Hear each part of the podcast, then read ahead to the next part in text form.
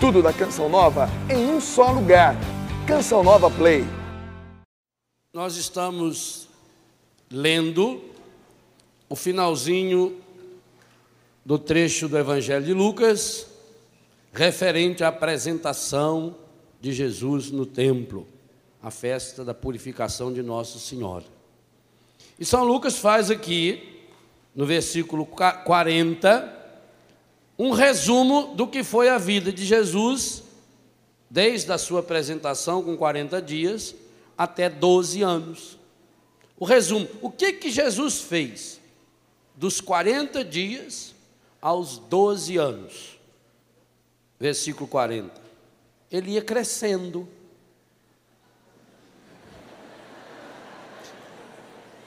E se fortificava. A diferença, já porque não riram que nem todos que crescem fortificam. Por exemplo, marimbondo mordeu meus olhos uns quatro dias atrás. Cresceu um monte, mas não fortificou nada. Inflação, cresce o montante de dinheiro, mas o povo está mais pobre. É, eu? Ele ia crescendo e se fortificava. Portanto, ele crescia fisicamente, mas não só. Segunda parte do versículo. Estava cheio de sabedoria. Marca registrada de São Lucas. Uma pessoa é verdadeiramente de Deus quando ela está cheia. Cheio do Espírito Santo, como Maria, José, Jesus, João, Paulo, Pedro, Estevão. Lucas repete pelo menos 18 vezes, segundo a tradução da Bíblia Ave Maria, que alguém estava cheio de Deus, cheio do Espírito Santo. Então o menino ia crescendo fisicamente, estava cheio de sabedoria, e a graça de Deus repousava sobre ele. Veja, São Lucas está dizendo isso porque depois ele vai retomar no versículo 52, para fazer um resumo do que Jesus fez dos doze aos 30, quando ele começa o seu ministério. E qual é o resumo? E Jesus crescia em estatura, em sabedoria e em graça. Que coisa espetacular! Parece uma bobagem, mas Lucas era médico. Essas duas etapas que Lucas faz é para mostrar que o crescimento é gradativo. E que do mesmo jeito que a gente cresce fisicamente, a gente precisa crescer psiquicamente, afetivamente, emocionalmente. Isso significa que ele estava cheio de sabedoria. Sabedoria que é muito mais do que conhecimento, não vem de saber, vem de sabor, de saborear, de saber o gosto, de sentir o gosto. E que a gente precisa crescer, além de crescer fisicamente, além de crescer psíquica, afetivamente, nós precisamos crescer espiritualmente. E que esse crescimento precisa ser gradativo. Segunda coisa que está muito claro no Evangelho e que vai retomar na primeira leitura, que eu quero reservar um tempo maior hoje para refletir sobre um aspecto da primeira leitura, que penso ser muito importante à luz do tema desse acampamento. Ao citar essa Ana, a mulher do Fanuel aí, que viveu verdadeiramente como viúva, o que Lucas faz, ele cita um consenso. Se você pegar a carta, por exemplo, a carta de São Paulo, a primeira carta de São Paulo a Timóteo, no capítulo 5, versículo 5, facinho de gravar, 1 Timóteo 5, 5, lá diz que a verdadeira viúva é aquela que se consagra a Deus e que fica dia e noite em oração e louvor a Deus.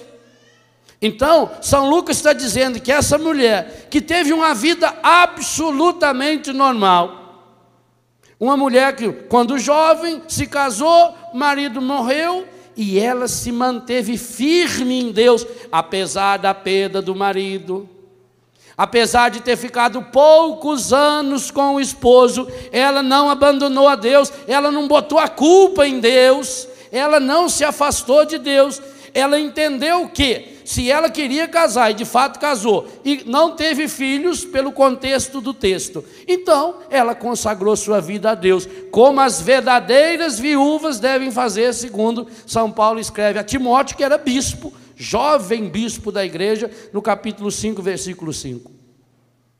Por que, que São Lucas coloca esse contexto também? para dizer que a graça de Deus em nossa vida tem que encontrar espaço para ir crescendo ao longo da nossa vida inteira. Você que chegou aos 50 anos, você que chegou aos 60, você que chegou aos 70, aos 80, aos 84, você não ganhou um diploma.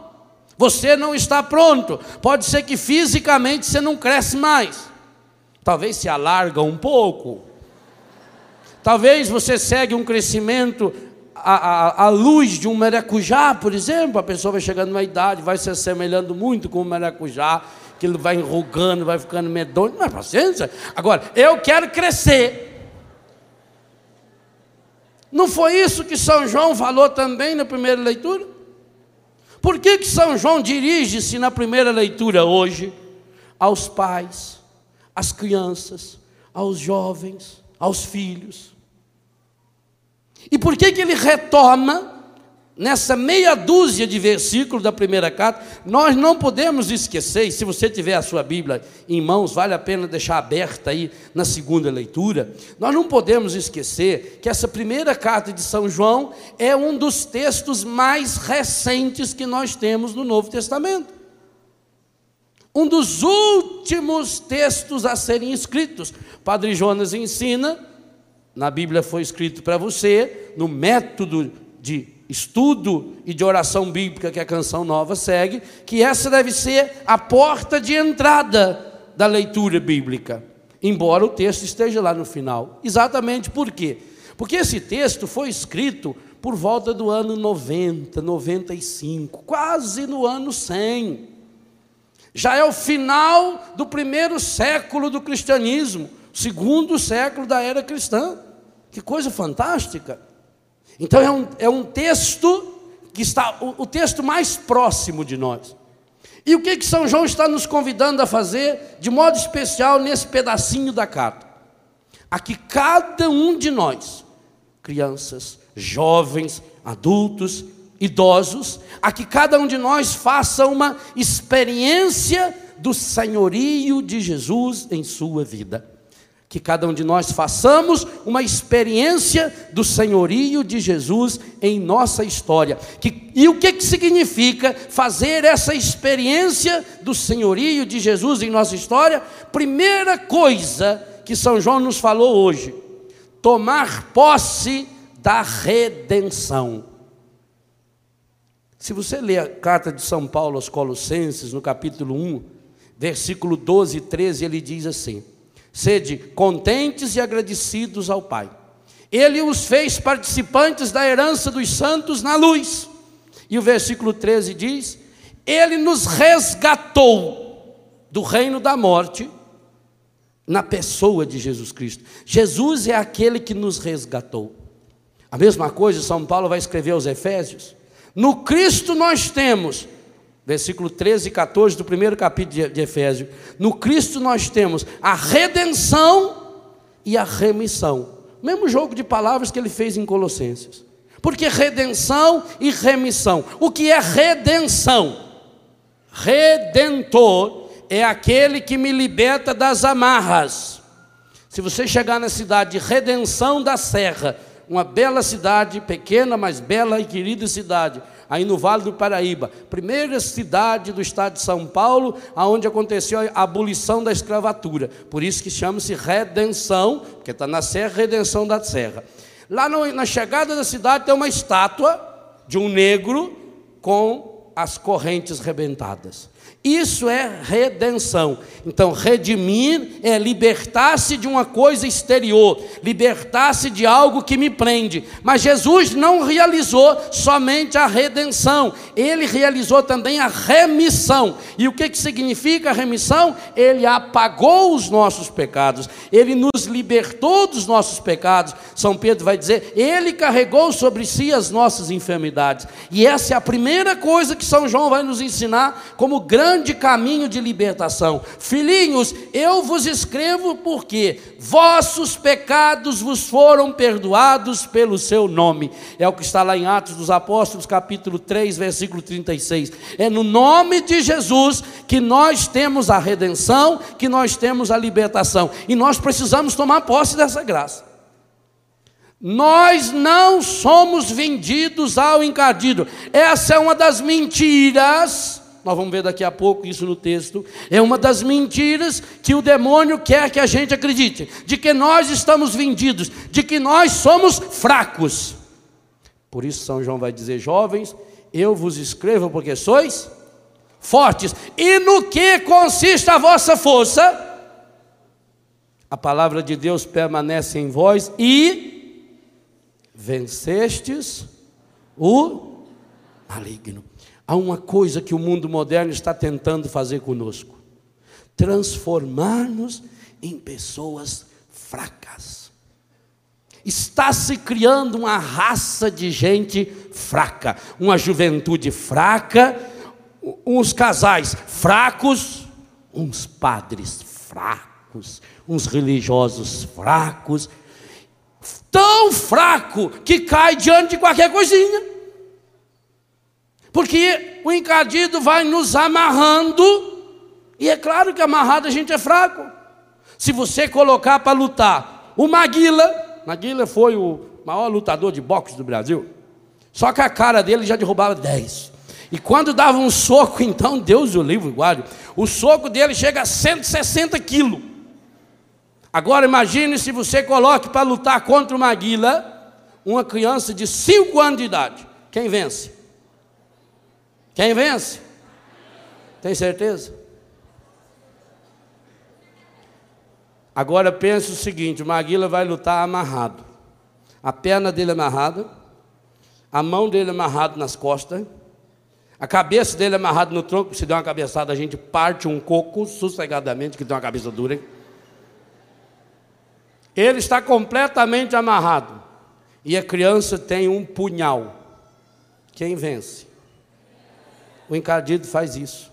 Ele vai amarrando a gente, amarrando, amarrando, amarrando, amarrando, vai fazendo você acreditar, e já que nós vamos ver a pedagogia dele aí, no texto. A gente vai acreditando nele, ele vai nos amarrando, ele vai nos amarrando, ele vai nos amarrando, e depois ele só dá uma dedadinha assim, toim, porque nós somos fracos. Quer dizer, acreditamos que somos. Gente, essa é uma aberração. Pensa em tudo que o Padre Jonas nos falava hoje de manhã. Você acha que Deus errou quando fez você? Você é único no mundo. Você não tem duas vidas, não. Uma para errar e outra para vir consertar. Sua vida é única. Deus nos escolheu, comecinho da carta aos Efésios, antes da fundação do mundo, antes. O ser humano é o único ser criado pela vontade de Deus, por desejo próprio de Deus. Todo o universo foi criado em função do ser humano. O ser humano tem um valor incomensurável, porque ele é imagem e semelhança de Deus. Nós precisamos ressaltar a dignidade da pessoa humana. Meu Deus, o corpo humano, Jesus Cristo. Por isso que a festa do Natal é a festa da dignidade humana. Porque se Jesus assumiu um corpo igual ao meu, se Deus foi capaz de entrar num corpo como esse, e outra, Jesus não fez isso só na santa noite de Natal, não. Jesus faz isso a cada milésimo de segundo em que nós respiramos e recebemos o ar, que é o hálito de Deus, o sopro de Deus. Jesus opera essa grande maravilha de morar em nós cada vez que nós o recebemos na Eucaristia, porque a Eucaristia contém o corpo, sangue, alma e divindade dele. Então nós precisamos tomar consciência dessa dignidade da pessoa humana. Então o encardido quer nos enganar, dizer, você não vale nada. E eu começo a dizer, eu não valho nada, eu não valho nada. Por quê? Lembra das mentiras que ele nos ensina? Para ser feliz eu preciso de algo, de alguém que esteja fora de mim. Para ser feliz eu preciso da aprovação das pessoas. Então eu coloco o meu valor nas pessoas. Eu coloco o meu valor fora de mim. Aí quando alguém tira aquilo que eu colocava o meu, meu valor, eu desmorono. Porque eu perdi os meus referenciais. É a história do rei que teve um problema nas pernas, não podia andar mais. Aí inventaram para ele uma muleta. Ah, o dia que inventaram a muleta, ele ficou impressionado. Que coisa mais bem bolada. A muleta, aquela perna de pau, e ele começou a andar com aquilo, mas ele tinha muita vergonha, ele ter que andar sozinho com aquilo. E como ele era rei, ele poderia, ele podia tudo, ele baixou um decreto. A partir de hoje, todas as pessoas vão ter que andar de muleta. E começaram então todo mundo de muleta, criançada treinar a andar de muleta. E aí foi, o subaco vai ficando grosso, aquele negócio da muleta, a mão, e a pessoa costuma andar de muleta. Alguns já colocavam uma muleta de cor diferente, outro fazia um amuleto um pouquinho maior, outro um pouquinho menor, um amuleto de titânio para ficar bem levezinha, um amuleto, um amuleto com amortecedor, igual esse sapato. Eu ganhei um esses dias que tem um amortecedor, que ele é bom se o carro quebrar, você já põe ele embaixo do amortecedor, já vai levando aquele sapato, é espetáculo. Aquela muleta com amortecedor, com refrigeração, aquilo entrava ar por baixo, assim, já ia refrigerando o subaco da pessoa. Então cada um já estava com a muleta. E as pessoas começavam a ser classes sociais. Os ricos compravam muleta no shopping center, os pobres compravam na 25 de março, né, na, do, do camelô, já tinha camelô. Muleta que você montava, você ia viajar, você punha dentro de uma pasta, igual uma que o Dunga tem, que estava com ela agora há pouco. Você vai juntando aquela muletinha é, igual guarda-chuva, antigamente guarda-chuva era grandão, agora é pequenininho, né? Então, muleta guarda-chuva, que você andava com aquilo dentro da pastinha, você chega em outro lugar, você já abre, já tirava a sua muleta, apertava um botão automático, ela já grudava. Então, as pessoas, todo mundo passou, foi. A criança nascia, em vez de engatinhar, aprendia a andar de muleta.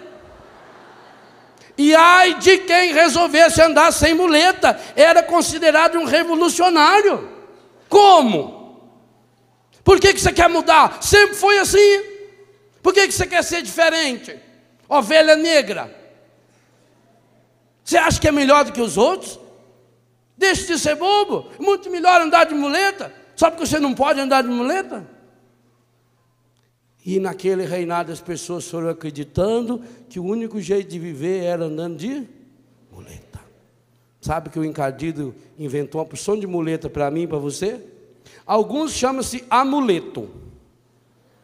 Outra é a muleta do cigarro, a muleta da droga, a muleta do aplauso, a muleta da aprovação social, a muleta dos falsos amigos, a muleta da fama. Quais as muletas que eu empanturro dentro da minha bolsa, porque eu sou mais do que os outros. Quanto mais muletas eu tenho, olha a minha coleção de muleta, olha, essa muleta eu trouxe da França, essa aqui eu trouxe da, do Japão, olha como é que ela tem os olhos torto, essa aqui eu trouxe da África, é feita de madeira de ébano, olha essa muleta.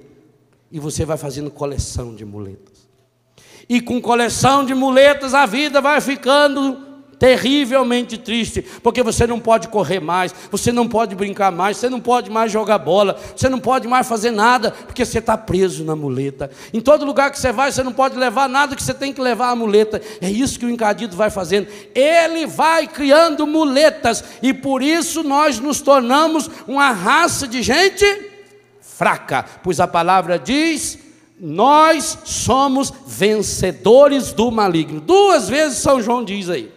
Eu vos escrevo, jovens, versículo 13, porque vencestes o maligno. Ele está bem traduzido aqui na Bíblia Ave Maria. Ele não disse o mal pura e simplesmente que tem no mundo. Ele não falou pura e simplesmente uma maldade que alguém faz. Ele disse o maligno com M maiúsculo. O, M, o mesmo M maiúsculo que está no Pai Nosso quando Jesus nos ensinou: livrai-nos do maligno. E mais uma vez ele vai voltar no versículo 14, no finalzinho. Jovens, eu vos escrevi porque sois fortes, a palavra de Deus permanece em vós e vencestes o maligno. Ele não diz porque vocês vencerão o maligno. Ele não joga isso como uma possibilidade de futuro, ele joga isso como uma possibilidade de presente. A primeira coisa que nós precisamos fazer é tomar posse de que Jesus Cristo morreu por mim, Jesus Cristo já me deu a salvação, Jesus Cristo já me deu a redenção, meus pecados foram perdoados. Está aqui, versículo 12: Vossos pecados vos foram perdoados pelo seu nome.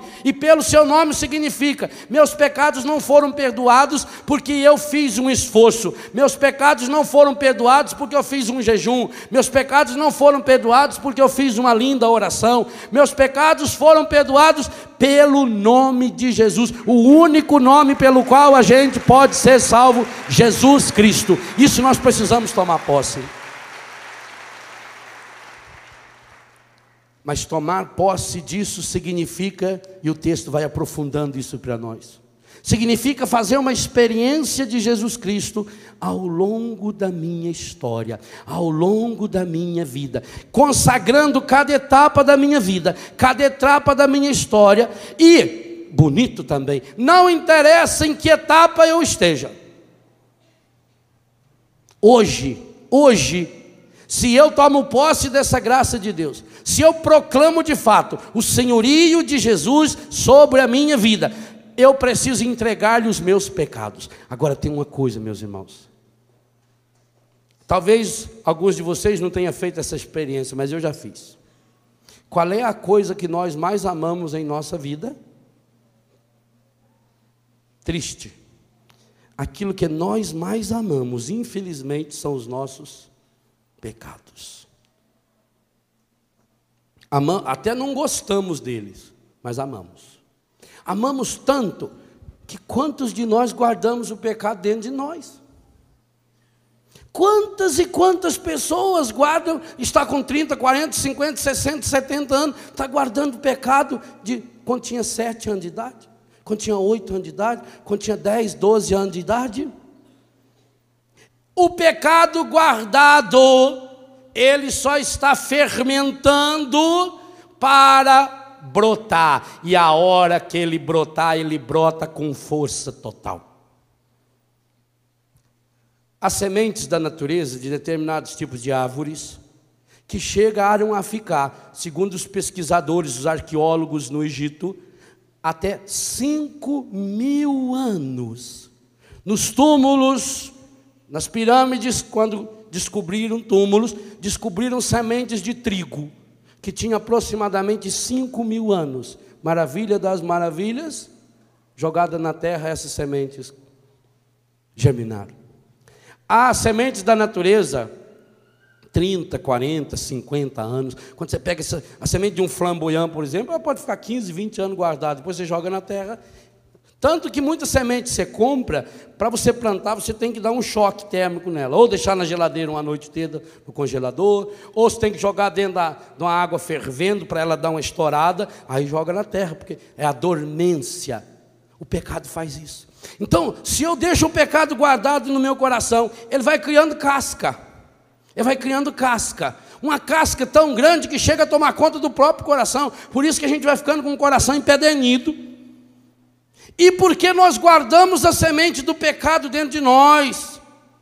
Meu livro Rezando a Vida, aliás, no acampamento de fevereiro eu quero trabalhar um pouco isso, de um modo bem prático. Acampamento de fevereiro eu quero fazer uma experiência muito prática de oração pessoal de cura interior. Ajudar as pessoas a, a botar em prática a oração da cura interior. Fazer oração de cura interior até mesmo a partir das nossas próprias orações. Por quê?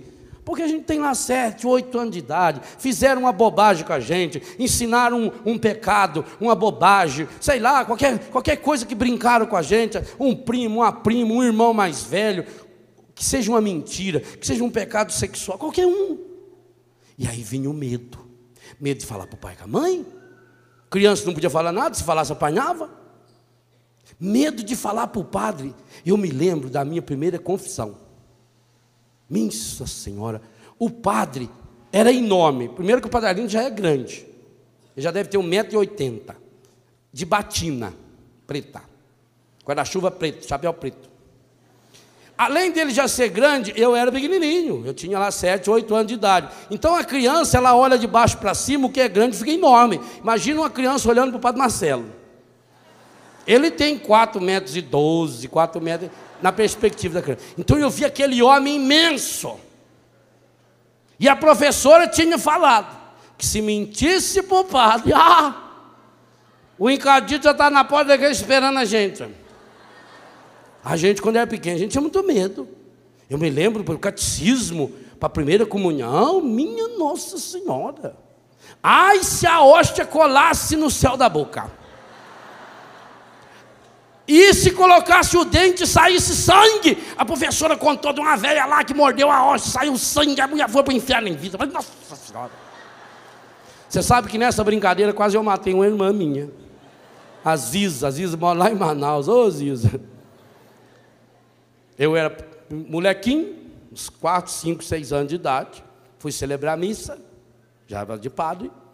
E aí, na hora da comunhão, com folha de jabuticaba. E a folha de jabuticaba é dura. Aí quando eu dei a comunhão para a Ziza, ela muito piedosa, engoliu. e aquela folha, ela não podia pôr o dente. Ela acreditou que era roxa. E ela começou a engasgar com aquilo e foi ficando roxa. Olha. Se não é um parente nosso chegar lá e enfiar o dedo na garganta, tirou a hóstia dela lá, estava verde, mas é porque já era verde. Então a gente tinha medo. Agora você imagina contar para o padre os pecados. Então a gente combinava o pecado. A professora falava: você tem que contar para o padre que você desobedeceu a mãe, você falou nome feio, você pensou coisa que não devia. Você não sabia nem se pensar, você ia lá conversar. Chega lá, o padre tinha uma gradinha assim. Você joiava ali. Conta seus pecados. Fala mais alto.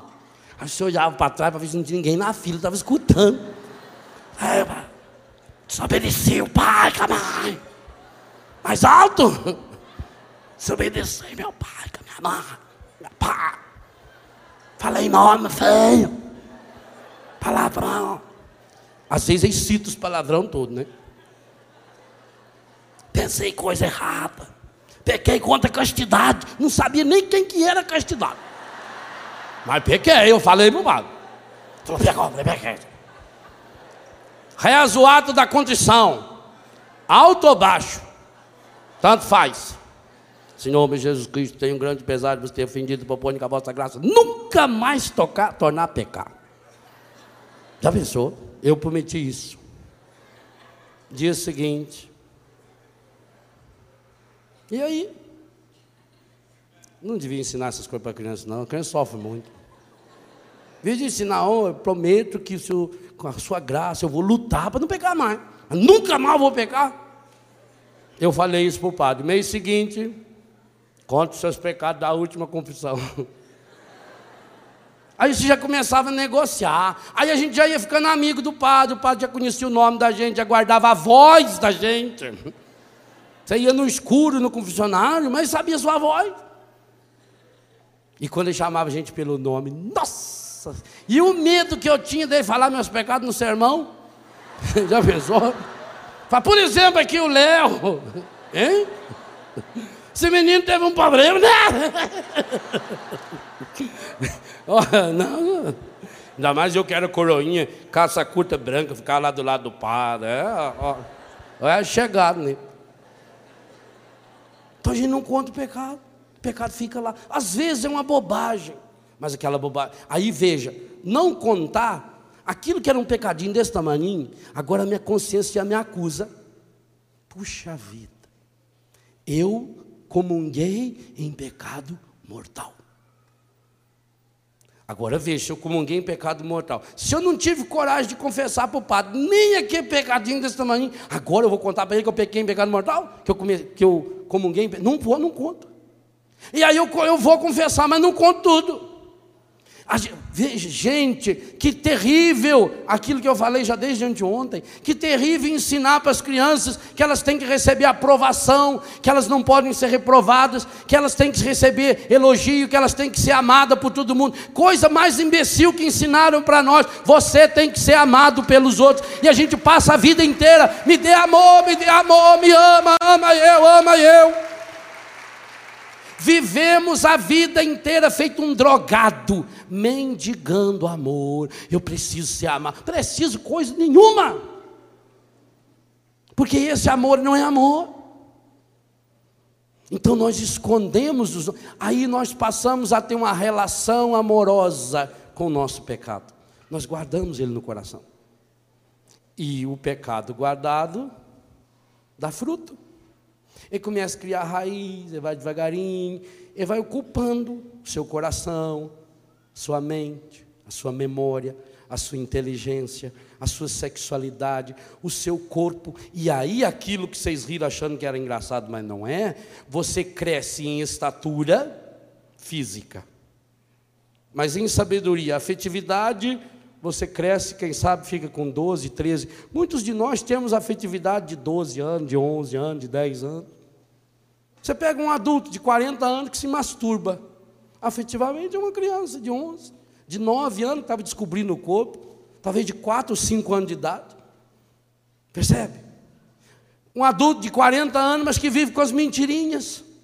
Começa a contar uma coisa, vai, aí emenda uma mentirinha na outra mentirinha, porque ele, ele quer ser amado. Aí ele conta, até no erro ele conta vantagem. Ele tem 40 anos de idade, ele tem o físico de 40 anos. Mas a afetividade dele ficou com 12, 13, alguns ficou com 17, com 18. E a espiritualidade, pior ainda, Quantas pessoas que hoje têm o físico de 40, o bolso de 40, a cultura, já viajou o mundo de 40 anos, a educação de 40, estudou, fez uma faculdade, mas tem a afetividade de 18, de 16, de 20. Quanto homem com 40, 45 anos, aí começa, larga da esposa para ir sair com as menininhas de 17, 18, acha que elas gostam deles, é um bando de bobo mesmo, cada um tem o que merece. Gosta do dinheiro dele, deixa de ser idiota, mas é bobo, bobo nasceu para sofrer, tem que sofrer mesmo, deixa de ser bobo, para ver se deixa de ser bobo. Então ele tem 40 anos de idade, tem dinheiro de 40 anos, tem cultura de 40, tem a afetividade de 18, de 20 e a espiritualidade de 6 ou 7. Já pensou que baderna? Qual é a idade da minha espiritualidade? São Paulo diz: vocês são crianças na fé, eu não estou podendo dar para vocês, eu só estou dando leite para vocês, só estou dando papinha para vocês. Está na hora da gente crescer na fé. Mas e como é que eu vou crescer na fé? Eu tenho que partir dessa certeza meus pecados foram perdoados. Portanto, se eles foram perdoados, eu que não vou ficar guardando eles para mim. Nós estamos lutando para chegar aos 100%. Já está com 93%. Só falta 7. Mara, pode aplaudir, é muito bom. Só 7. Esse 7 significa 450 mil reais. Então, imagine que o Eto tenha lá duas promissórias que ele, que ele assinou, uma de 200 e uma de 250. Aí hoje à tarde caem os boletos, mais gente ajuda, amanhã cedo vem a grande notícia, zero, 100%. Está pago aquela, aquela promissória. Ele vai guardar aquilo para quê? Foi pago, que, que ele, a primeira coisa que ele vai fazer? Rasgar. Não é assim? Já foi pago. Ô meu irmão, o seu pecado já foi pago. O seu vício já foi pago. Você tem que rasgar isso. Agora Jesus pagou. Ele deu o sangue dele na cruz. Mas você está guardando isso. E alguns, além de não rasgar e não jogar no coração do Senhor, coloca numa moldura tem alguns que põem na parede assim, aqueles retratos da parede que ele enche de moldura. Olha aquele, aquela dívida que eu fiz lá, olha aquele pecado que eu fiz, aquele outro pecado, aquele outro pecado. Eu preciso tomar posse da graça de Deus em minha vida. Eu preciso assumir Jesus Cristo como meu Senhor, e é isso que vai me tornando forte. E como é que eu faço isso? São João diz: pela leitura, pela meditação, pela abertura à palavra de Deus. Versículo 14: Jovens, eu vos escrevi porque sois fortes, e a palavra de Deus permanece em vós. Vamos retomar o que nós conversamos ano passado, nesse acampamento. Quantos fizeram a experiência da leitura? Não vou nem perguntar, porque ontem, quando o padre Marcelo perguntou, virou de costas e eu estava de frente olhando, eu fiquei com vergonha. Falei, não adiantou nada da minha pregação aqui do ano passado. E não vem me dizer que não dá tempo, não. Porque eu, para cumprir a minha parte, li duas vezes. De cabo a rabo. E risquei todas elas embaixo ainda. Dá tempo sim. Basta você colocar a palavra de Deus como prioridade na sua vida. Porque enquanto a palavra do mundo tiver prioridade na sua vida, enquanto você empanturrar seu coração e sua vida com novelas, é claro que você vai se tornar cada vez mais fraco. Eu sou forte na medida em que a palavra de Deus permanece em mim. Por que Maria é forte? Por que Maria venceu? Por que Maria pisou e sapateou na cabeça do engadido? Porque ela conservava a palavra de Deus no seu coração. Maria era assídua leitora da Bíblia. Eu gosto muito da imagem de Santana. Lá em Guarapuava, Betânia está na paróquia de Santana. A imagem de Santana é sempre Nossa Senhora menina e a mãe dela com o rolo da Bíblia. Nossa Senhora aprendeu a ler a Bíblia com Santana. Santana é o maior santo que a terra tenha visto. Santana é mãe da mãe, Santana é vó do Cristo. Ensinou Maria a ler. Maria era a mulher que degustava a palavra. E como é que nós sabemos isso? Quando Santa Isabel a elogiou, ela começou espontaneamente a fazer uma oração. E na oração de Maria, o Magnificat, ela cita de cor 14 textos do Antigo Testamento. Você sabe quantos de cor? Quantos textos você reproduz na sua oração? Por que que Ana, como é que essa senhora de 84 anos só tinha duas coisas a fazer com sua voz? Louvar a Deus e falar de Jesus? porque ela era uma mulher cheia da palavra de Deus. Agora, quem não tem o coração cheio da palavra não pode louvar a Deus, então reclama da vida. Quem não tem o coração cheio da palavra não pode falar de Jesus, e quem não fala de Jesus fala da vida dos outros. Escolha de quem que você quer falar. Se você quer falar de Jesus, encha-se de Jesus. Mas para isso tem um processo de libertação que São João nos ensina de forma maravilhosa. Versículo 15. Se você quer continuar ser um vencedor, e veja bem, leia os primeiros capítulos do Apocalipse, escrito por o mesmo São João. Sete vezes, é só os sete por cento que falta, sete vezes. São João diz no Apocalipse: ao vencedor eu darei. Ao perdedor, não. perdedor vai lá para o fundo, vai lá para o inferno. E o catecismo da Igreja Católica diz que Deus o livre e guarde. Se a gente for para o inferno, é imediatamente depois da morte. Da morte. Você morreu, você vai para o inferno, a hora que a pessoa descarga, não volta mais. Você vai ressuscitar assim, para ir para o inferno com o corpo junto. É, e foi São João que ensinou isso também, a segunda morte. É coisa muito séria que ele está falando. Você tem uma escolha: ou seja forte e vence o encadido, ou ele vai vencer você. Não, meu filho, minha filha, meu irmão, minha irmã, viva como se hoje fosse o último dia da sua vida. Um dia você vai acertar. Versículo 15: Não ameis o mundo, nem as coisas do mundo. Mas que separação é essa de mundo? Por acaso eu não estou no mundo? Eu já sou anjo?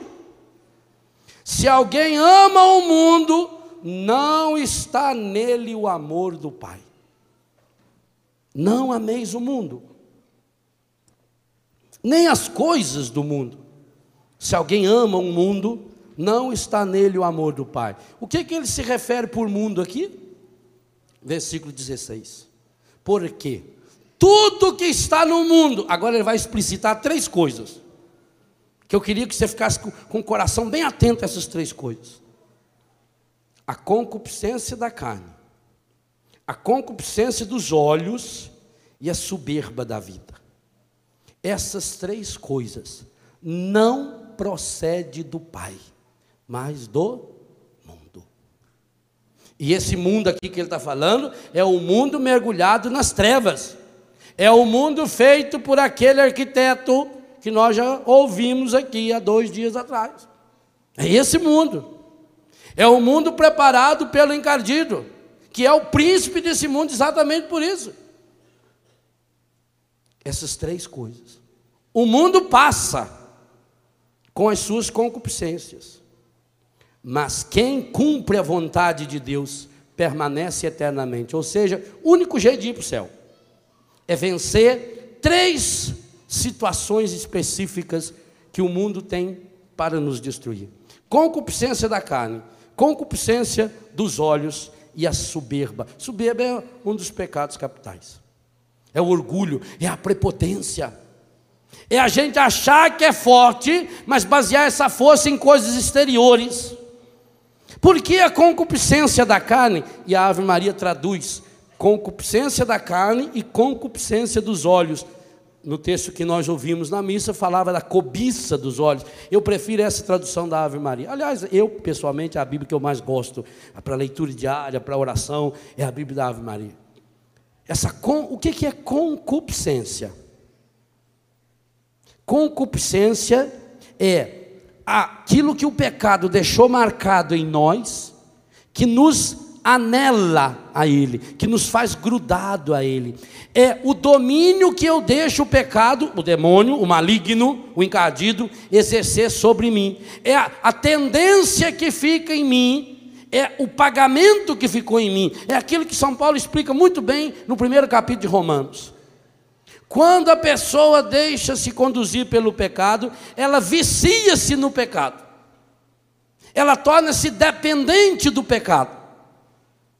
E desses três, São João faz uma centralidade no olhar. Que coisa impressionante. São João escreveu isso há 1903 anos atrás, mais ou menos. Se foi pelo ano 100. Gente, uma das formas do encardido entrar na nossa cabeça, no nosso coração, uma das formas privilegiadas é o nosso olhar. Por isso que Jesus fala: o olho é a lâmpada do corpo. Se o corpo é são, todo, se o olho é são, todo o corpo será são. Por isso o encardido usa da dominação dos nossos olhos para ir fazendo-nos pouco a pouco dependentes e reprodutores do pecado. É triste saber, por exemplo, isso no, no mundo inteiro, e o Brasil não foge disso. Consulta número um da internet, sites pornográficos. Que tristeza. Tipo de literatura mais consumida no mundo, revistas pornográficas. Não é por acaso que a, a sexualidade de muitos de nós está estragada, ferida e machucada. Não é por acaso que essa concupiscência da carne, que hoje atinge também outras áreas do nosso corpo, a gula é um exemplo disso, o vício do cigarro é um exemplo disso, o alcoolismo é outro exemplo, as drogas. Não é por acaso, isso é programado. Vejam bem que as descobertas de Sigmund Freud, o pai da psicanálise, elas foram muito bem usadas pelo mundo. O mundo sabe usar muito bem. E nós cristãos deveríamos saber usar muito mais as descobertas dele e colocá-las a serviço do Evangelho, como tentou fazer Carl Gustav Jung, ou como fazia Santo Agostinho, mesmo sem conhecê-la, através do seu grande processo de cura interior.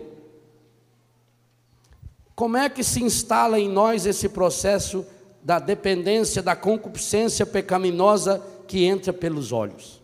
E por que, que a Bíblia tem textos? Pegue, por exemplo, a carta de São Pedro, segunda carta de Pedro, isso você vai ler em casa ou na barraca depois. Segunda carta de Pedro, capítulo 2. 2 Pedro 2, lê inteiro. O mecanismo da concupiscência que entra pelos olhos. Olha, como é que se, você se torna viciado numa droga? Ou numa bebida, que também é droga. Então você toma um golinho hoje, amanhã toma mais um golinho, e depois precisa aumentar a dose, precisa aumentar a dose e a frequência. Com os olhos acontece a mesma coisa. Por isso, essa lei seca que o Padre Jonas proclamou, nós estamos implicitamente, e agora eu falo explicitamente, retomando nessa Santa Missa. Se eu quero ser uma pessoa liberta, não tem outro caminho. Eu preciso romper com o pecado. E digo uma coisa a você: depois que a dependência da concupiscência dos olhos e da carne entra numa pessoa, não existe terapia humana capaz de vencê-la. Não existe. Ou você mergulha a sua vida na graça de Deus, ou você não vai sair dela. Não tem a menor possibilidade. Por quê? Porque ela se instala num homem de 40, de 50 anos, que tem uma sensibilidade de 18 e uma espiritualidade de 6 ou 7. Por isso é impossível. Imagine que esteja brigando dentro de você a sua sexualidade, fisicamente, de um homem de 30, 40, de uma mulher de 50 anos, de 35 anos. Mas afetivamente de 18 e espiritualmente de 6 ou 7. A espiritualidade vai perder sempre. A sua fé, fé que não é alimentada, ela vai definhando, definhando e morre. E é exatamente isso que acontece. Se não passar pela experiência da graça de Deus, impossível. Por quê? Porque Freud descobriu uma coisa: o inconsciente, ele é absolutamente burro. Ou seja, o nosso inconsciente, ele não tem dimensão de tempo e nem de espaço. O que, que isso significa? Significa que uma imagem que eu vi quando eu tinha 10 anos, quando eu tinha 20 anos, ou que eu tenha visto hoje, para o meu inconsciente é exatamente a mesma coisa. Isso ficou gravado, ele grava isso lá. Então, ele não tem tempo. Ele também não tem espaço. Além disso, o inconsciente não sabe a diferença de algo que é real, isso aqui é real, eu estou vendo, estou tocando, algo que é imaginário, ou algo que é virtual, que eu vejo, por exemplo, no computador ou numa revista.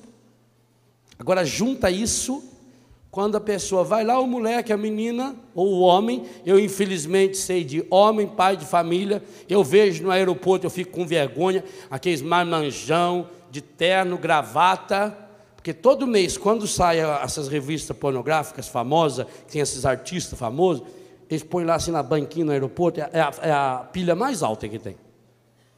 E, mas naturalmente, você vê aqueles homens, sossegadamente, pega aquilo, põe embaixo do braço, vai lá, paga na frente da gente. Esses tempos eu fui para o Rio de Janeiro fazer a tenda. Do meu lado foi sentado um artista. Eu não sei se é um ou é uma.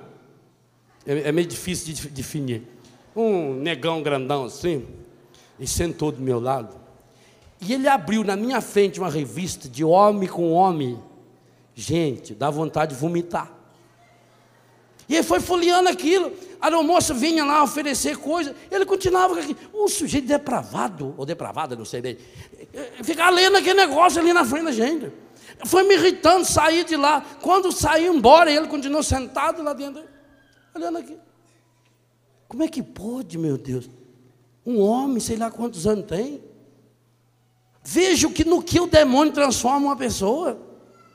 Então, o sujeito vai lá e pega uma revista e olha.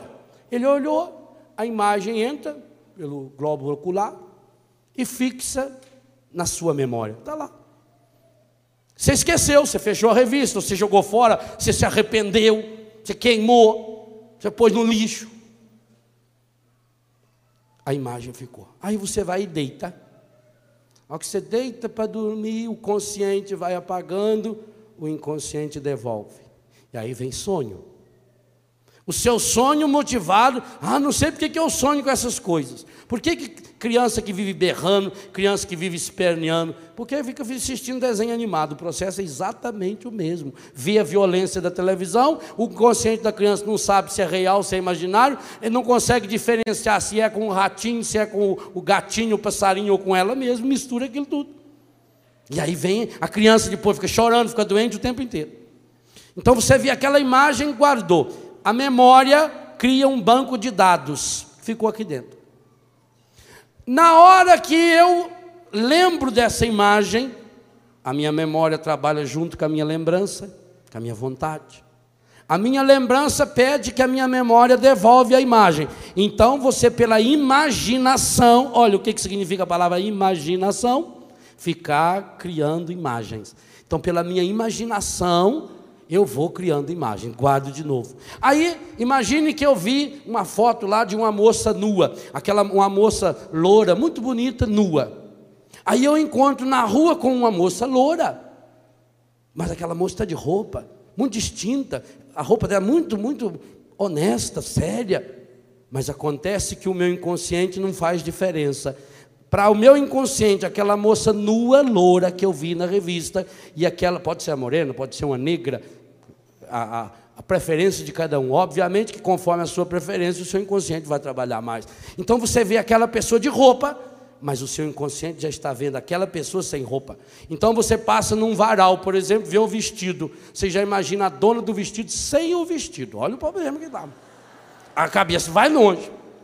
Mas aí, como acontece com a dependência química, você não se satisfaz com aquela imagem. Como aquela imagem já é conhecida, eu preciso de mais imagens. Então eu preciso ver mais. E aí eu comprar revista e comprar. Por isso que a pessoa se vicia em revista de pornografia. Mas aí ela não se satisfaz mais de ver uma revista só que tem uma moça nua. Ela precisa de uma revista que tem homem e mulher em posições eróticas, ou até mesmo explicitamente tendo relações. Então eu compro aquilo e começa a ver, você está alimentando, você está alimentando. Você tem um físico de 30, de 40, de 50, você tem uma afetividade de 18, você tem uma fé de 6 ou 7, não sei se nem se tem tanto assim, alguns nem isso tem. E eu estou alimentando, eu estou alimentando essas imagens. Mas acontece que como eu já estou dependente, a concupiscência do olhar é exatamente isso, é essa dependência. O meu corpo passa a ser dependente, os meus olhos passam a depender. Agora eu preciso de imagens mais fortes. E depois, quando eu alimento com imagem mais forte, como um jovem que passa da maconha para cocaína ou para o crack, que passa da cervejinha para o destilado, para vodkas, para outras bebidas mais fortes, eu agora preciso de imagens mais fortes, de imagens que sejam mais próximas da realidade. Então eu agora preciso de imagens com movimento. E eu, da revista, eu vou para o filme. Começo com um filme erótico, um filme que passa na televisão, que só insinua, e aí você assiste. Você assistiu aqui? Aquele, agora o seu inconsciente quer algo mais, você já quer um que aparece a pessoa despida, e depois já quer um que a pessoa esteja completamente nua, e aí já parte para as relações, já parte para as aberrações, acontece aquilo que o padre falava ontem aqui, de casais que o marido tem que alugar vídeo pornô, porque senão ele não consegue fazer nada, porque a sexualidade dele está tão reduzida, tão prostituída, tão pornografizada, que agora a cabeça dele só funciona a partir de um estímulo externo, e a esposa dele aqui não passa de um depósito dos seus devaneios, porque ele não tem mais o respeito pela pessoa, é uma coisa, ele agora coisificou essa pessoa. Ele coisificado, a concupiscência da carne, a concupiscência do olhar, a soberba, e a pessoa vai se achando tal, ela vai se envolvendo. E aí o que, que acontece? A imagem não satisfaz mais, porque o meu banco de memória, o meu banco de lembrança, a saudade da imagem, a saudade da cena não me satisfaz. Então a pessoa agora vai querer reproduzir. E como para o inconsciente. Não tem diferença nenhuma em ver uma cena, em assistir uma cena real ou uma cena virtual numa televisão e em fazer, começa essas aberrações que nós estamos vendo na pornografia tomando conta das pessoas, de troca de casais, de troca de sexo, de homem com homem, de mulher com mulher e essas coisas todas que, infelizmente, o mundo cada vez mais está tornando isso explícito e começa a pornografizar já uma criança. Veja onde nós paramos, por quê? Porque nós alimentamos. Então agora eu sou fraco, aí eu não consigo. Eu não consigo, eu não consigo deixar de me masturbar. Eu não consigo mais ser fiel à minha esposa. Eu não consigo ser fiel ao meu marido. Eu não consigo mais namorar. Como é que eu vou namorar? Como é que um jovem vai manter puro a sua vida? Nós vamos entrando nesse rolo compressor, e isso vai acontecendo com a comida, isso vai acontecendo com a bebida, com tudo, tudo. A pessoa vai se tornar escrava, porque tem um físico de 30, de 40, de 18, de 20, tem uma afetividade de 12, de 13, tem uma espiritualidade de 5 ou de 6. Ou a gente cresce em idade, sabedoria e graça diante de Deus, e, versículo 52, que não lemos, mas eu citei, diante de Deus e diante dos homens, diante das mulheres. Meus irmãos, minhas irmãs, a pureza é uma opção, sim, mas precisa ser alimentada. E digo a você, depois que se instalou esse distúrbio, ou passa-se pela experiência da graça de Deus, ou a pessoa vai afundar cada vez mais. Por quê? A imagem de pecado guardada no coração vai fecundar pecado.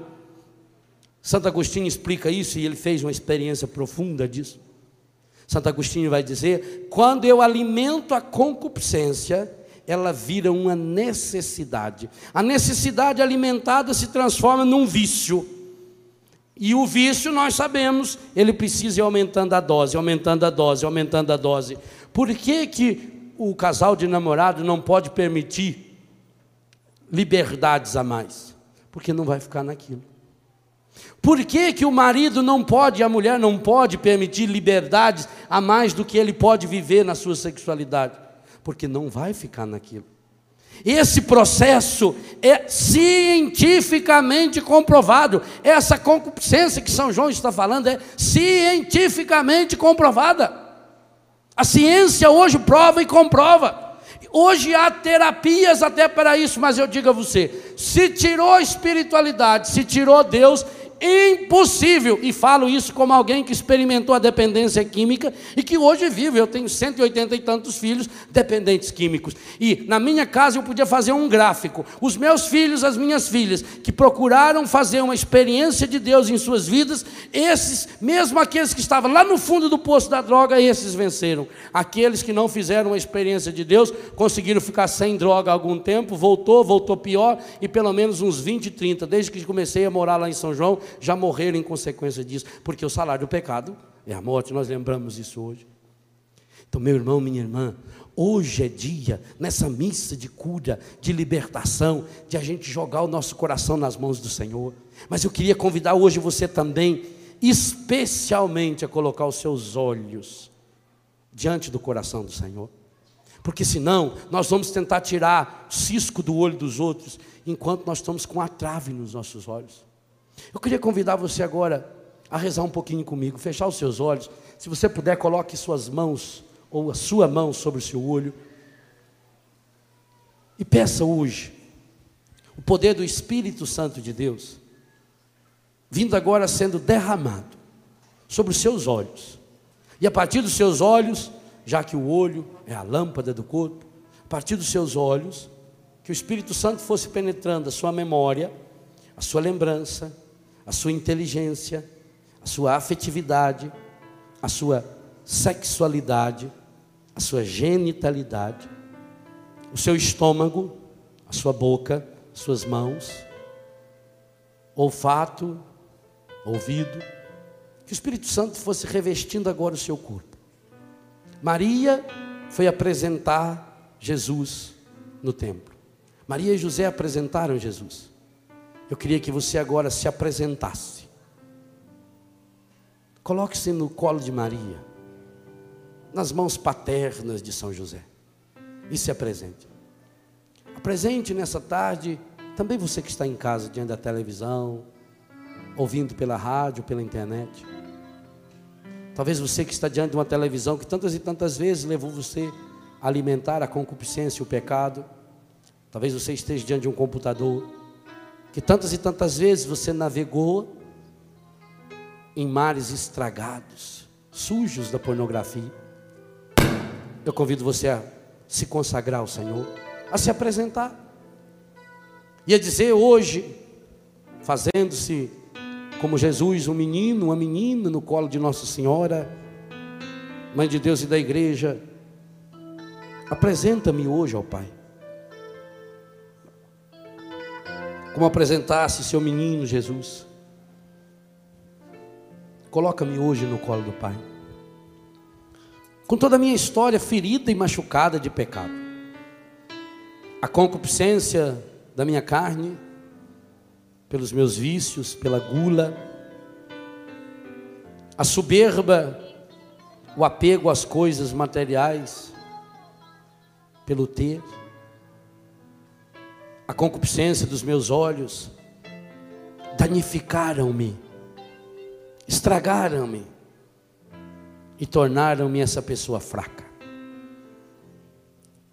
Eu sou fraco. Forte em Deus, longe dele, fraco demais.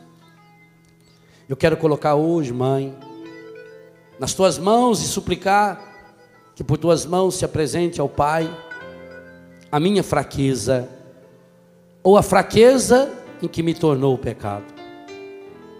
Assim como alguém muito forte, sábio, inteligente, quando está sob o efeito de uma droga, não consegue dominar-se, fica fraco, não consegue andar, não consegue ler, não consegue dirigir.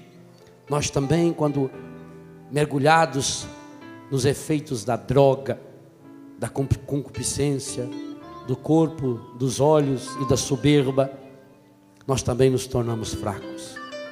Como bêbados, cambeteando pela vida. É assim que nós nos apresentamos. Nós nos apresentamos, Pai, na nossa fraqueza, na nossa miséria, das marcas e dos estragos que o pecado foi deixando em nossa vida. Eu quero apresentar os meus olhos, as imagens que entraram no meu inconsciente, no meu subconsciente, pelos meus olhos, imagens de pornografia, aquela revista que eu li na adolescência, na infância, aquele filme que eu vi, aquele, aquela cena erótica que eu vi até sem querer mudando um canal de televisão à noite, ou aquela cena que eu vi até sem querer, quando aquela moça cruzou as pernas, o seu corpo apareceu. Eu quero colocar essas imagens, conscientes ou inconscientes, porque eu fiquei com medo de confessá-las. Eu amei os meus pecados, porque amei o mundo, e essas coisas do mundo foram me invadindo. Hoje eu coloco os meus olhos, meus olhos feridos e machucados pela concupiscência, que foi me tornando esse homem, essa mulher impuro, impura, que hoje não tenho a serenidade, a pureza de olhar para alguém e ver aí a imagem e semelhança de Deus, porque meus olhos acabam reproduzindo aquilo que eu vou alimentando. Eu coloco na tua presença as imagens pornográficas que eu vi, os filmes, as revistas. Coloco a minha memória e suplico Pai Santo, Pai querido, Pai amado, em nome de Jesus, Ele que já rompeu os meus pecados, Ele que já derramou seu sangue na cruz para perdoar-me, que Jesus Cristo, vivo e ressuscitado, mas que passou pela cruz, derrame sobre mim hoje com seu sangue a água viva do Espírito Santo para me lavar, para purificar os meus olhos e as raízes das minhas concupiscências, as raízes da minha iniquidade, as raízes dos meus pecados. O Senhor sabe como tem sido difícil para mim viver o meu namoro, a minha vida religiosa, a minha vocação de seminarista, de padre, de pai, de mãe, de família. Sabe, Senhor, o quanto essa impureza já tomou conta do meu coração e o quanto me faz coisificar as pessoas e me deixar coisificar por elas. Sabe, Senhor, que a concupiscência da minha carne é tão grande que hoje eu não consigo resistir mais à comida e vou alimentando a minha gula, e vou alimentando a minha preguiça, e vou alimentando o meu desejo de coisas materiais. Eu vou procurando afirmar-me e reafirmar o meu valor nas coisas que eu tenho ou que eu desejo ter, nas pessoas que eu acho que são importantes para mim. E essa concupiscência da carne, essa soberba, esse amor aos bens materiais, esse apego desordenado às riquezas, alimentada por essa fragilizada sexualidade, afetividade eu hoje coloco na tua presença.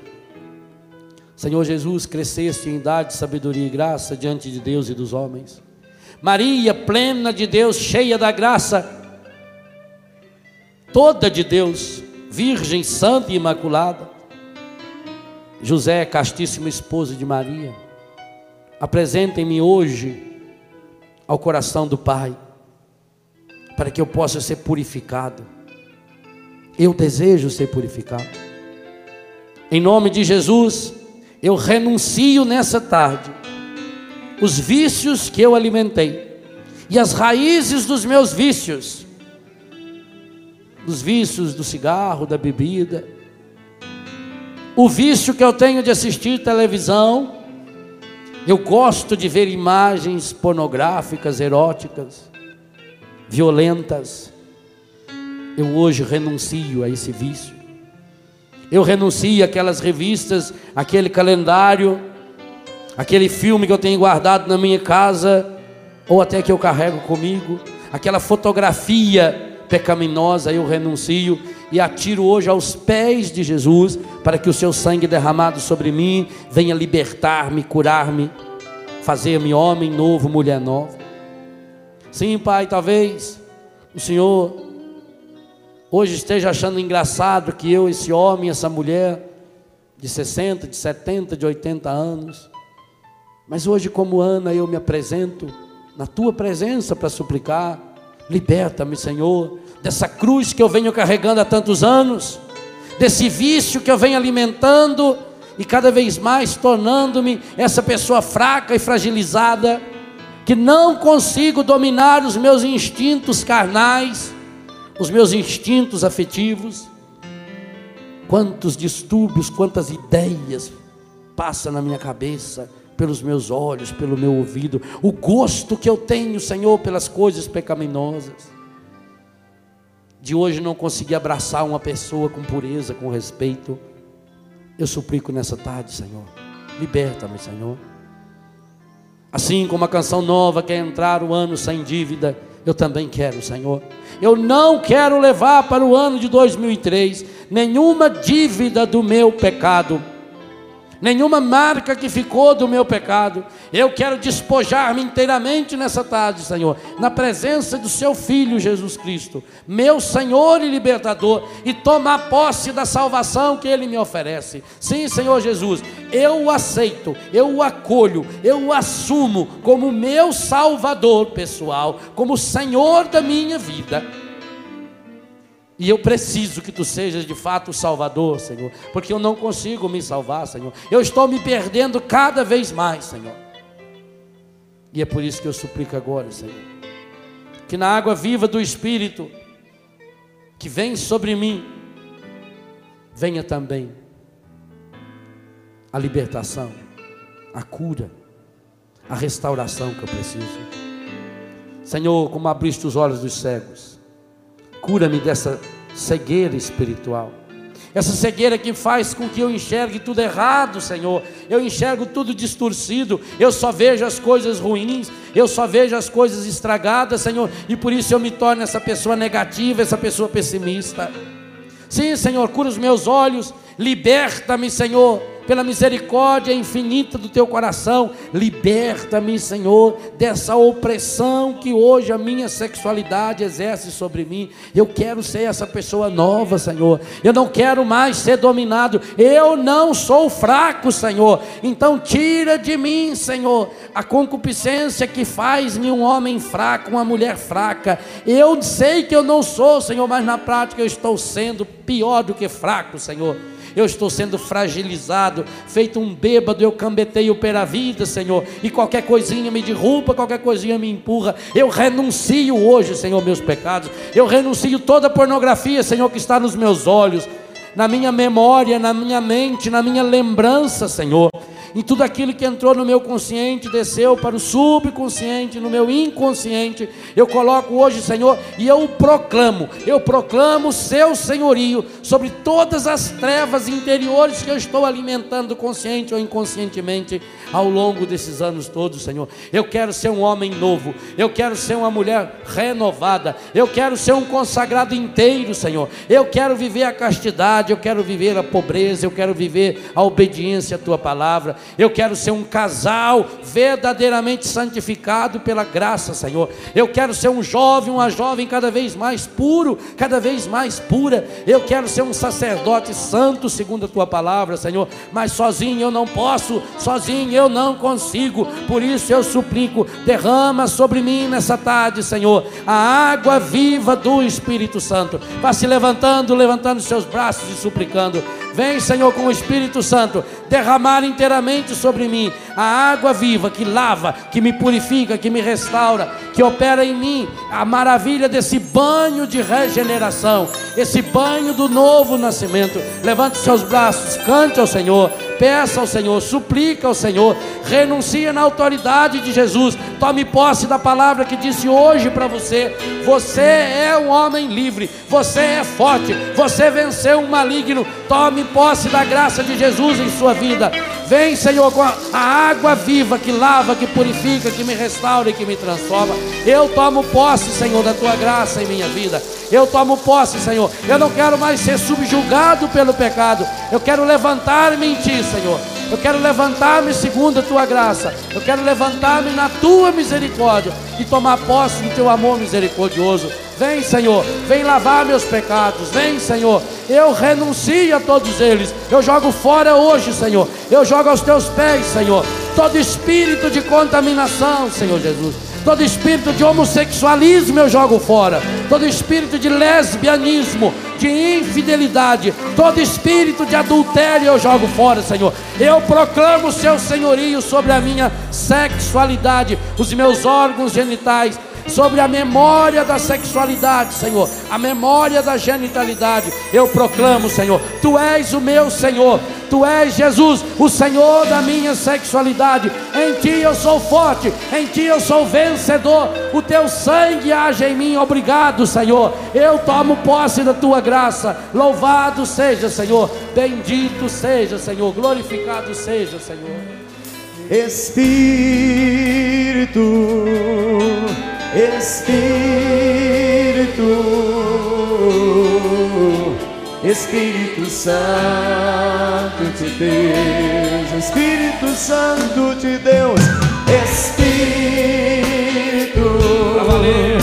Espírito,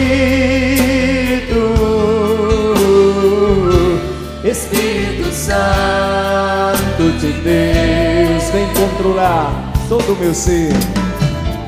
Vem controlar todo o meu ser, vem dirigir o meu viver. Vai abrindo espaço para que possa jogar água dentro agora em você. O meu pensar, o meu falar, o meu sentir, o meu sentir. Abre espaço, você que deseja receber esse banho de água. É a água viva que lava. Espírito. É o próprio Espírito Santo. Vem sobre nós, Senhor. Lava, Senhor. Espírito Santo. Purifica, Senhor.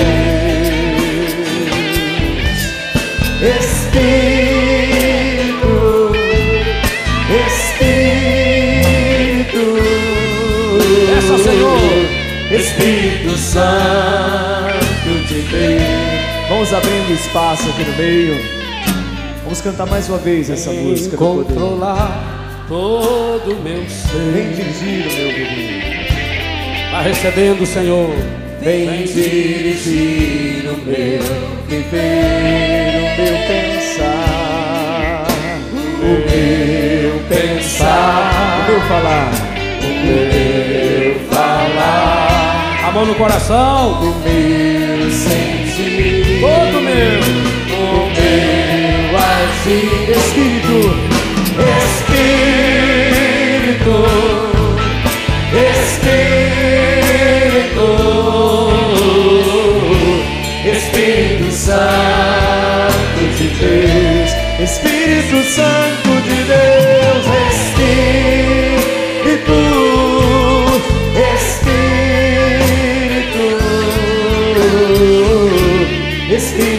Santo de Deus, solta a sua voz, no Espírito, Vai pedindo essa força de Deus.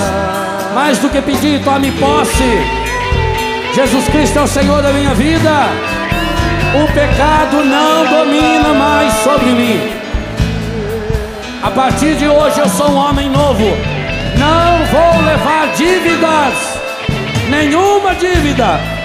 Eu não posso mais, eu não preciso mais carregar pecado, porque Jesus Cristo pagou com seu sangue na cruz os meus pecados. É no nome de Jesus que eu tomo posse dessa graça hoje em minha vida. E por isso que eu renuncio. Eu quero e vou ser. Eu sou forte. Em Cristo eu sou forte. Eu venci o maligno e a palavra de Deus permanece em mim. Eu não volto mais para o adultério. Eu não volto mais para a prostituição. Não volto mais para a pornografia. Não volto mais para o homossexualismo. Não volto mais a ler nenhuma revista, a ver nenhum filme, porque o meu corpo pertence ao Senhor e porque eu me apresentei ao Senhor, porque eu me pus nos braços de Maria, porque eu sou forte no Senhor Jesus. Eu venci, eu estou vencendo, eu sou vencedor. Obrigado, Senhor. Obrigado porque eu sou esse vencedor. Obrigado, Senhor, porque eu estou tomando posse. Obrigado, Senhor, porque teu Espírito Santo está sendo derramado em minha vida e eu estou começando hoje essa vida nova. Hoje é o primeiro dia do resto da minha vida. Hoje é o primeiro dia dessa vida nova, desse homem forte em Deus, dessa mulher forte em Deus, desse sacerdote forte em Deus, desse seminarista forte em Deus. Eu pertenço a Deus. O Senhor tem exclusividade sobre a minha vida, sobre os meus olhos, sobre a minha memória, sobre a minha inteligência, sobre a minha afetividade. Eu renunciei. Eu tomei posse dessa graça. Obrigado, Senhor. Louvado seja, Senhor. Para Bendito sempre, seja, tu és o meu Senhor. Para sempre. Se é verdade, tem que ser mais forte. É para Ele. O Senhor é o Senhor que nos lava. É o Senhor que nos purifica. A Ele a glória, a Ele, a Ele, muito, muito louvor do nosso coração. Obrigado, Senhor. Obrigado por essa libertação que está acontecendo. Obrigado, Senhor, por essa libertação que o Senhor já está operando. Obrigado, Senhor, por essa libertação que está acontecendo com esse meu irmão, com essa minha irmã, agora diante da televisão. Por esse banho de regeneração. Por essa pessoa que agora está molhada, não só com água benta, mas molhada das lágrimas, porque o Senhor está lavando esse coração, lavando essa memória lavando as lembranças, limpando e purificando. Obrigado, obrigado, Maria, porque ao apresentar hoje Jesus no templo, tivestes a coragem, a graça, mãe, de pegar-nos no colo, porque nós, embora já sejamos adultos, jovens, não passamos de crianças na fé, de crianças na afetividade. Obrigado, mãe. Agora eu quero ir contigo, mãe. Eu quero ir contigo, José.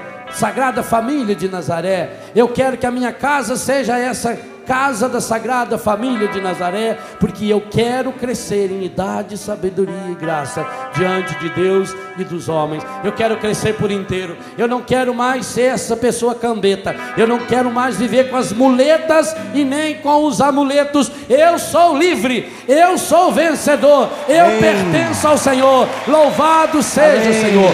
Bendito seja, glorificado seja, Senhor. Glórias a ti, Senhor. Glórias a ti, Senhor. Tudo da Canção Nova em um só lugar. Canção Nova Play.